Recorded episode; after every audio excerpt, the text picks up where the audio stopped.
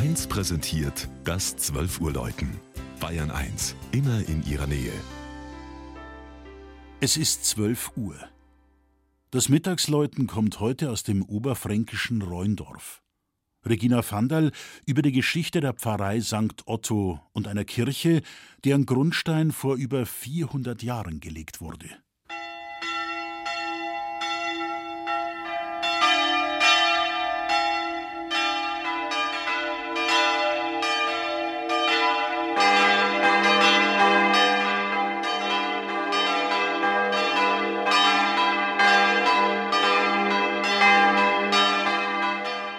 Es gibt nicht viele Kirchen in Bayern, für die als Patron der heilige Otto fungiert.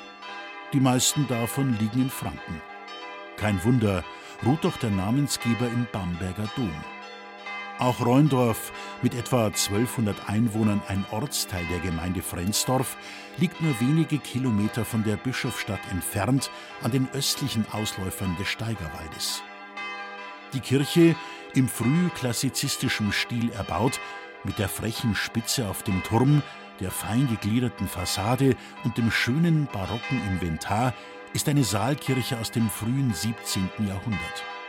Zur Weihe im Jahr 1616 schenkte zwar der Abt des Klosters Michelsberg eine Reliquie vom Arm des heiligen Otto, doch der Weg zu einer eigenen Pfarrei war noch weit. Erst 1764 stiftete der wohlhabende Bamberger Bürger Johann Michael Dotterweich, seines Zeichens Besitzer der Brauerei Polarbär, so viel Geld, dass sich Reundorf einen eigenen Pfarrer und damit eine eigene katholische Gemeinschaft leisten konnte. Auch eine Pfarrerwohnung finanzierten der fromme Braumeister und seine Familie sowie ergänzende Ausbauten und Verschönerungen. Im Dorf ging die Mehr um, Dotterweich habe in seinem Malzkeller einen versteckten Schatz gefunden und könne deshalb so reichlich spenden. Am Bierertrag allein kann's nicht gelegen haben. In Bamberg gab es zu dieser Zeit schon zahlreiche Konkurrenten. Den Reundorfern soll es nur recht gewesen sein.